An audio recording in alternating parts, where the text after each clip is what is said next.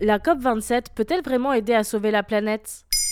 Merci d'avoir posé la question. De la crise énergétique en France, on retiendra sans doute le ministre de l'économie, Bruno Le Maire, dire qu'il ferait des économies d'énergie en troquant sa cravate pour un col roulé.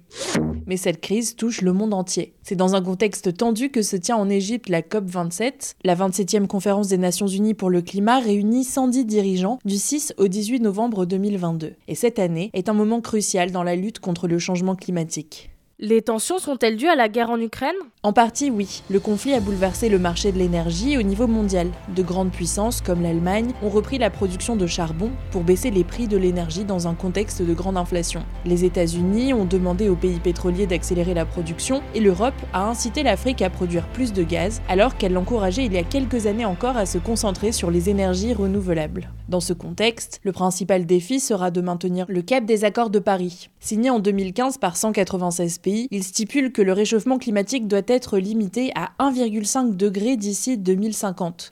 Les catastrophes climatiques de 2022 sont un avertissement on ne peut plus clair. Vagues de chaleur partout dans le monde, sécheresse en Europe et en Amérique du Nord, inondations meurtrières en Afrique et au Pakistan. Les pertes et dommages pour les pays touchés sont d'ailleurs au cœur des discussions de la COP27. Les pertes et dommages, ça veut dire quoi? Cette expression désigne les conséquences du changement climatique, elle concerne surtout les pays en développement. Les pays les plus pauvres sont les moins pollueurs, mais aussi les plus vulnérables au dérèglement. L'Afrique n'est par exemple responsable que de 3% des émissions de gaz à effet de serre dans le monde, alors qu'elle en subit les conséquences de plein fouet. Les pays riches sont d'accord sur le principe pour aider les pays les plus pauvres. Mais ces derniers, réunis dans le G77, un groupe de pays en développement, attendent des engagements et des sommes concrètes qui ne viennent pas. Cette année, c'est le Pakistan qui en est à la tête. 30 millions de personnes ont dû être déplacées dans ce pays meurtri par les inondations. Le G77 demande la création d'un fonds pour ces pertes et dommages. Les États-Unis s'y opposent depuis plusieurs années car ils ne veulent pas, à terme, être tenus légalement responsables du changement climatique. En bref, la question sous-jacente de la COP27 est qui va payer pour le changement climatique Mais en pleine crise énergétique et économique, personne ne semble vouloir y répondre.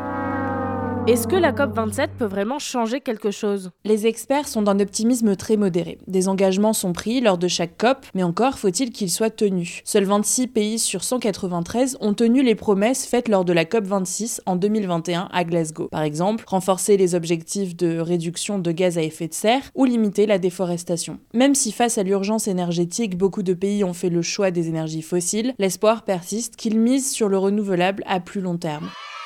L'Agence internationale de l'énergie, rattachée à l'OCDE, a dit que la guerre en Ukraine pourrait contribuer à la transition vers le renouvelable. Mais cette année, les tensions entre grandes puissances, notamment les États-Unis et la Chine, empêchent d'espérer des décisions majeures. C'est le rapprochement des deux plus grands pollueurs du monde qui avait permis la signature des accords de Paris en 2015. Voilà en quoi la COP27 pourrait aider à sauver la planète. Maintenant, vous savez, un épisode écrit et réalisé par Antonella Francini. Ce podcast est disponible sur toutes les plateformes audio, et si cet épisode vous a plu, n'hésitez pas à laisser des commentaires ou des étoiles sur vos applis de podcast préférés.